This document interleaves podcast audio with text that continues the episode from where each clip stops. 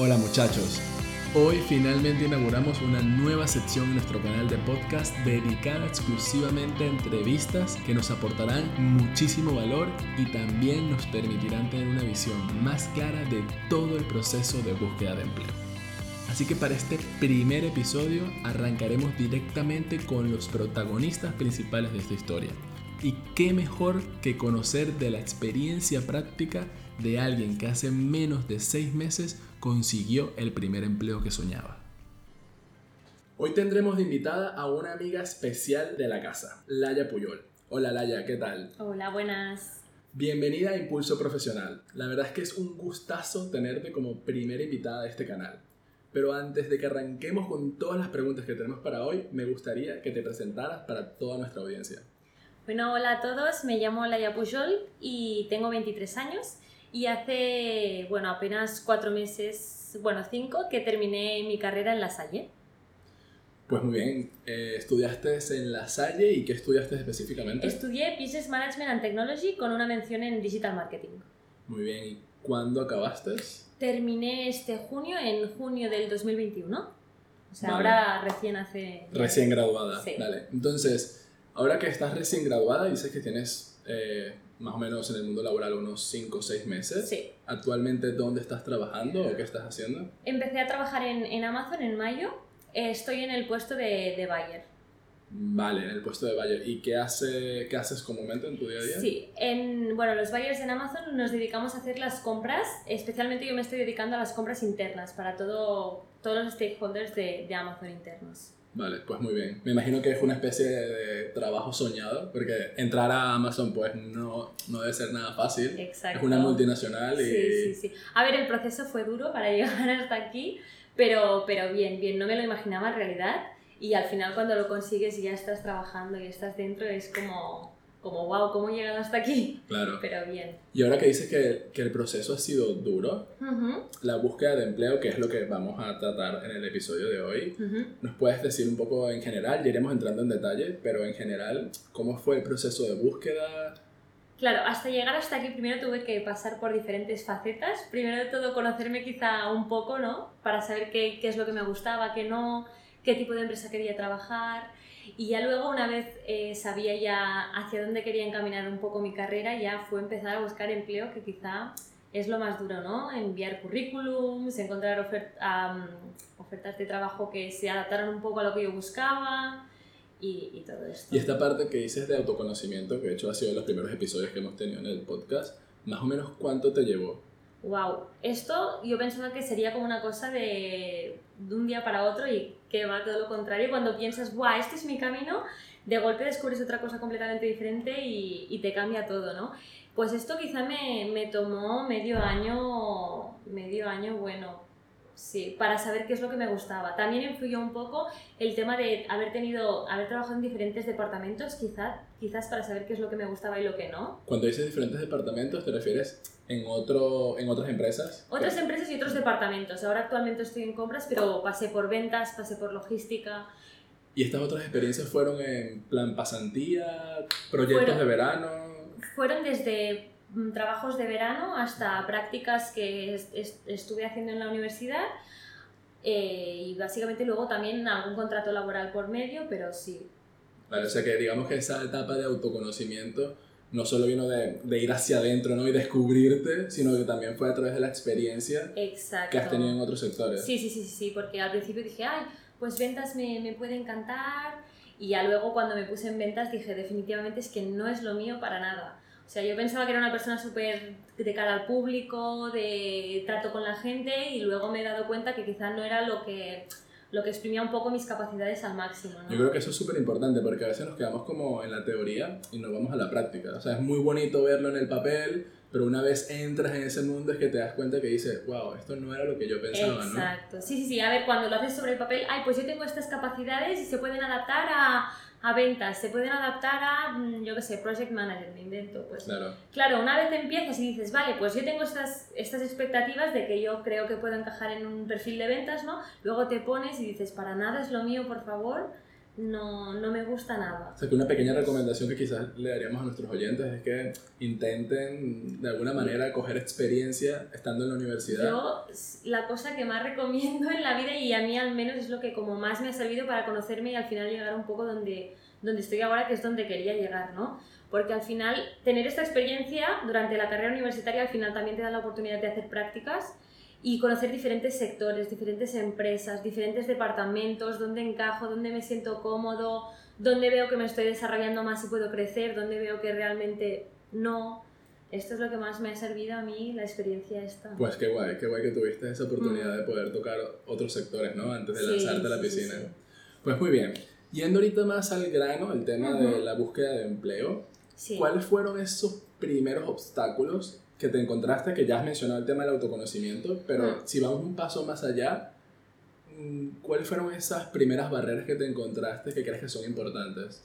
Claro, yo empecé a buscar empleo, durante la carrera sí que encontré algunas cosas, pero típico de prácticas, y al principio pues eh, el problema básico es que estaba como súper perdida, no tenía un foco claro y yo lo que hacía era veía una oferta de trabajo, pum, aplicaba, veía otra oferta de trabajo de un rol completamente diferente, aplicaba también. Un poco la desesperación esta de encontrar un trabajo y, y que sea ya, ¿no? Porque estabas en el último año de carrera. Exacto, yo estaba en el último año de carrera y también un poco la presión de que en nada, en tres meses me gradúo, ¿qué hago? ¿Qué hago? ¿Qué hago? La ansiedad de que no podemos graduarnos sin tener, un, trabajo, exacto.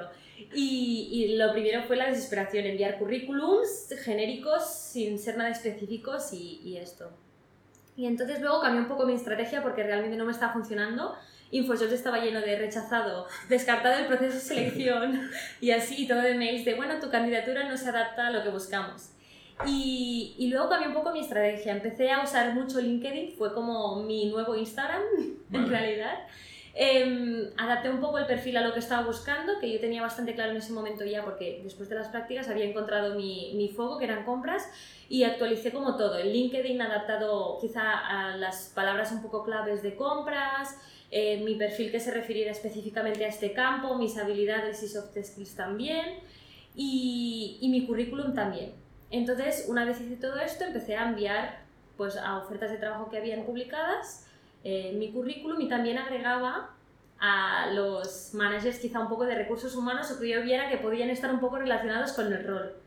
Y aparte de recursos humanos, también a gente que trabajaba en mi puesto de compras. Es decir, te gustaba una empresa a la que estabas aplicando un puesto de trabajo y lo que hacías, más allá de enviar la propuesta, era también contactar a las personas que estando dentro ya de la empresa, Exacto. Te, quizás te dieras un poco a conocer, ¿no? Exacto. No siendo pesada, sobre todo, o sea, yo al principio era como, ah, tres días y no me han dicho nada, no. Calma, poco a poco, y, y, nada, iba agregando y quizá pues cuando pasaban dos semanas que había enviado el currículum y no tenía respuesta ni para bien ni para mal, pues un mensajito por LinkedIn, hola, buenas. ¿Y te llegaban a responder? No, muchas veces que va, que va. Y de hecho esto es muy desesperante, como, jope, he mandado aquí 100 mensajes. Pero digamos que de 100 o de 10, para poner una escala. No, sí, bien. Quizá 4, 5, 6 en... De 10. De 10. Bueno, pero es bastante. O sea, ¿eh? bien, 50% más o menos Sí. Ya te digo yo que cuando apliqué a la empresa en la que estoy ahora, mandé 40 mensajes por LinkedIn, súper pesado, y me respondieron dos personas. Claro. ¿Sabes? Sí, sí, sí. Yo la verdad es que no me hacía pesada, simplemente preguntaba por el proceso de selección. Ni mostraba interés por el puesto, pero no me ponía como, ay, a ver si me podéis decir algo, no, era al contrario, eh, mira, he enviado mi currículum, eh, estoy muy interesada en este puesto y, y, bueno, un poco básico. Y una cosa, Laia, todo esto lleva tiempo, ¿vale? Esto no se construye de la noche a la mañana. Para los que nos están escuchando, ¿cuándo crees tú que sería ideal comenzar con todo este proceso, no solo de autoconocimiento, sino preparar tu caja de herramientas, tu currículum vitae, empezar a crear tu networking a través de la social media? Importante. ¿Cuándo crees tú que esto debería comenzar? A ver, eh, el autoconocimiento, por supuesto, si lo puedes ir trabajando durante toda la carrera, más que ideal, porque como más tiempo le dediques y más específico sea, mejor. Y la búsqueda de empleo te diría, pues, si la carrera acaba en junio, enero. Enero, febrero, como tarde. Seis, seis meses vistas por lo menos. Sí, Sí, porque ah, ah, depende del tipo de empresa donde quieres trabajar, ¿no? Quizá en una startup todo es como muy acelerado y muy rápido y en un mes cierran un proceso de selección. Pero en grandes empresas pueden tardar hasta año en, en procesos de selección largos para posiciones que son Hmm. Muy bien. Sabes que yo cuando, bueno, se me originó esta idea de hacer entrevistas, yo decía, Ujú. quiero entrevistar a personas comunes pero extraordinarias. Y creo que eres una persona así. Ay, gracias. Y yo me pongo a pensar cuál es la diferencia entre una persona que consigue el empleo que realmente quiere, que vamos, que en tu caso, trabajar en Ujú. Amazon, una multinacional, eh, es un sueño prácticamente hecho realidad. ¿Cuáles creen- crees tú que han sido esos factores que tú digas, wow, esto fue lo que a Laia le permitió llegar a ese éxito? Para mí, o sea, la gente me decía, ay, es que has tenido mucha suerte que has entrado en Amazon. Para mí no ha sido suerte del la tú misma. 100%, exacto. Eh, para llegar donde estoy, primero tuve que estar en el momento en el que encontré esta posición, mostré el interés de la forma en, el- en la que lo mostré, ¿no? Em, pero para mí, sobre todo, la, quizá, quizá la característica básica sería la tenacidad, el ser constante, el no desesperarte y el también saber que esto tiene que ser una, como un agreement mutuo, ¿no? Entre la empresa y un acuerdo mutuo entre la empresa y tú. Y saber que si no estás quizá un- no estás destinado, no tienes las skills para un empleo, por mucho que luches contra corriente, es, es imposible. Entonces, para mí la tenacidad y el ser constante y, ser, y el autoconocimiento. Vale. Ser constante y, y autoconocerte muy bien para qué sirves y para qué puedes aportar valor, ¿no? Eso me parece súper importante. Luego está el otro aspecto que es como el, el estado del mercado laboral, porque comúnmente a nosotros, a, lo- a los recién graduados, nos pasa dos cosas. Nos enfrentamos primero a que a veces decimos, nos hemos graduado y consigo una, una posición de trabajo donde me piden experiencia. Que es el- lo que tú dices, no, es que no puede ser, ¿en qué momento yo he tenido experiencia? Pero en el fondo sabemos que quizás a esa posición a la que estás aplicando no es la adecuada. Es- eso es una clave.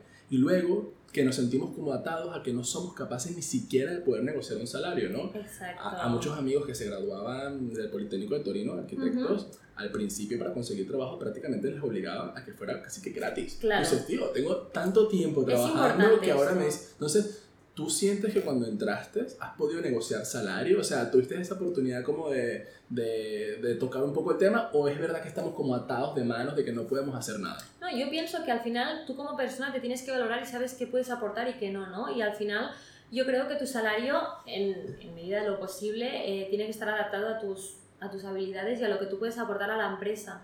Eh, al final esto es tener un poco de coger las riendas tú y, y negociar hasta, hasta cierto límite, ¿no? Porque al final, si te interesa mucho el puesto, quizá vale más la pena coger un poco de experiencia y sacrificarte por menos dinero o, o, o- o quedar descartado el puesto. O incluso atreverte a sacar el tema aunque sea, ¿no? Porque- Exacto, es importante, Porque, yo es una creo. skill tuya al final, ¿no? O Sí. sea, hacerte valer. Al final lo que te pagan al final es lo que tú puedes aportar a la empresa. Y una empresa te- si acepta pagarte eso es porque puede, porque sabe que puedes aportar este valor. Entonces yo creo que es muy importante en este tema para negociar el salario, si puedo dar un consejo, sería tener muy claras el puesto al que estés aplicando y lo que tú puedes aportar para este puesto. Entonces, a partir de ahí, negociar, mira, yo estoy pidiendo este salario porque creo que en esta empresa puedo aportar esto, sé de esto, tengo experiencia en lo otro y Y, y que no nos engañemos, o sea, al principio a nosotros nos pagan por productividad. Es Exacto. tenemos un conocimiento, un background que puede ser considerable porque quizás Hmm. has hecho un máster, tu bachelor y eres, tienes un, un puesto que quizás amerita ser algo de, de- de especialista, pero al Ujú. final lo que nosotros nos van a, a pagar al principio es por productividad. Ser una esponja de absorber todo lo que puedas y a partir de allí tirar millas. exactamente. Vale, pues si nadamos un poco más profundo, Ujú. veo que lo tenías todo muy claro, estabas muy centrada. Para tener un poco claro cómo conseguir esos objetivos profesionales que estamos buscando, ¿algún tipo de recomendación que podamos conversar ahora? Sí, sí, sí. Mira, durante, sobre todo para estos que están haciendo la carrera y que quizás estás un poco encontrando tu camino un poco profesional, recomendaría 200% durante la carrera que te dan la oportunidad a trabajar. Yo sé que es duro, que es un camino costoso y todo lo que quieras, pero al final o se añade un valor ya aparte del profesional que puedes ganar un poco de experiencia personal. Aprendes muchas skills que no te enseñan en una carrera, ¿no? Y esto también te ayuda a ti a encontrar qué es lo que te gusta y qué no. O sea, si tú, yo qué sé, empiezas unas prácticas, ah, yo es que me encanta el marketing, empiezas unas prácticas de marketing y luego te das cuenta de que no estás hecha para el marketing. Pues eso que te llevas de no empezar tu carrera profesional en junio cuando termines la carrera en marketing, ¿no? Quizá en ese momento ya has encontrado qué es lo que no te gusta y qué es lo que te gusta y puedes enfocar tu carrera para encontrar quizá tu, tu, tu camino un poco laboral y profesional. Claro, y que al final eso es como el paso cero para definir tu estrategia de búsqueda, ¿no? Exacto. Porque tú, claro, ya has comentado un poco qué es lo que hacías, quizás contratabas a Ujú. gente de LinkedIn, pero en rasgos generales, si, si quisiéramos hablar de la estrategia de búsqueda en sí, paso a paso, ¿cuál crees que sería?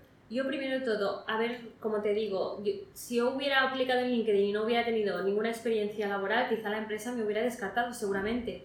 Pero yo había tenido la oportunidad de hacer prácticas también en compras y eso fue quizá lo que me abrió un poco la puerta de decir, uy, mira, sí han sido unas prácticas, pero he trabajado en compras, estoy muy interesada, he descubierto qué es lo que me gusta, ¿no?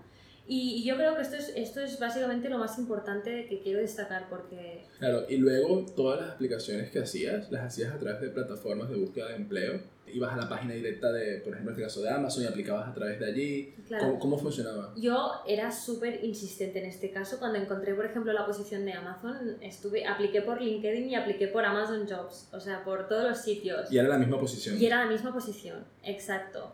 Y, y sí, obviamente es costoso y te, te saca mucho tiempo, ¿no? La gente dice, no, yo tiro currículums cinco minutitos. No. Yo le dedicaba quizá una hora al día y es un trabajo constante, ¿no? De he aplicado... Y no es un trabajo que tengas que hacer como en, en masa, ¿no? Aplicar a 35 ofertas de trabajo en dos horas.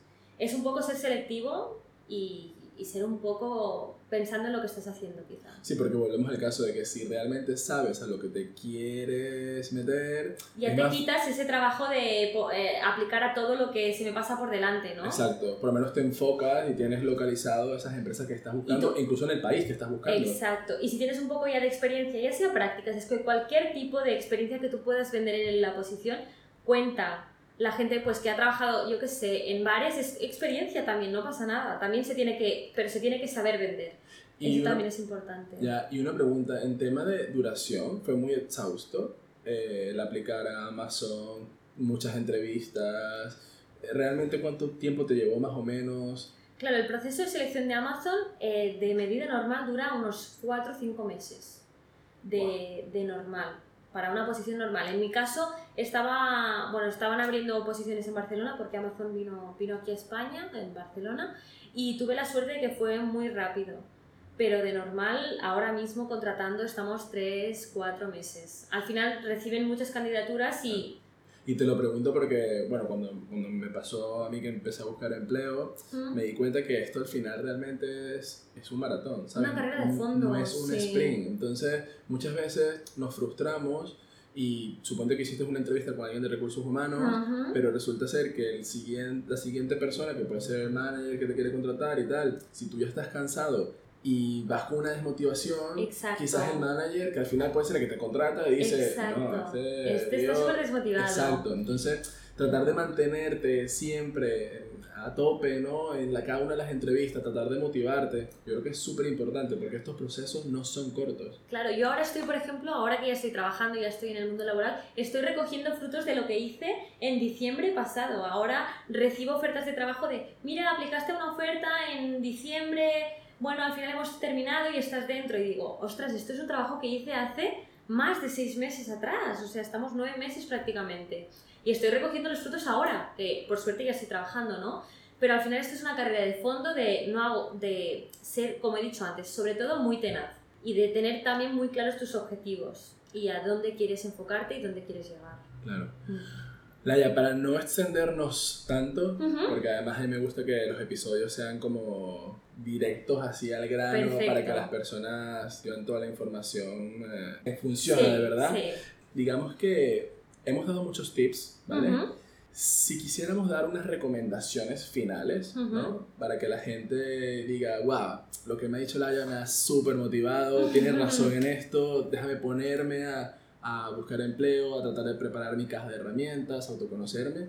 ¿Cuáles crees que podrían ser esas recomendaciones que, que tú digas, wow, si yo quisiera decírselo a mi yo del pasado, que va a volver a arrancar con toda esta búsqueda, ¿qué es lo que recomendaríamos? Yo sobre todo acumular experiencia y aprovechar el tiempo de la carrera, porque ya luego cuando te, te, te insertas en el mundo laboral y es una vorágine ya no paras, sobre todo aprovechar esos cuatro años, quizás dos, los dos últimos, a probar mil departamentos, o sea, los mil departamentos que te motiven, ¿no? Quizás son dos. Pues prueba los dos y quédate con lo que realmente di- dices, en esto me veo profesionalmente.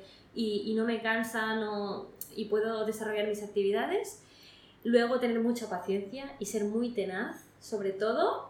Mucha paciencia y estar ahí, hacer updates de cómo va tu proceso de selección, todo esto. Y luego calidad antes que cantidad, 100%. O sea, seleccionar muy bien a qué estoy aplicando, por qué lo estoy haciendo, que no sea para conseguir trabajo, sino porque es realmente lo que quiero y porque es donde me quiero desarrollar profesionalmente. Porque conseguir trabajo, puedes conseguir trabajo de, de muchas cosas diferentes, ¿no? Pero al final, luego si consigues la carrera, el trabajo que tú te motiva y donde te puedes desarrollar es muy satisfactorio. O sea que yo diría confianza, tenacidad y calidad antes que cantidad, sobre todo, por favor. Yo las, yo las enmarcaría como las reglas de oro, Sí. la verdad. Sí, sí, sí. Pues Laia, muchísimas gracias por haber venido. Además hemos roto un poco la barrera online. Hemos Sí. hecho esta entrevista en persona, así que sí, sí, eh, es un gustazo po- poder volver a esa normalidad. Así que nada, pues serás súper bienvenida siempre a Impulso Profesional. Así que muchísimas gracias por estar por aquí. Nada, muchas gracias por nosotros. invitarme, es un placer. Venga, nos vemos. Hasta luego. Gracias.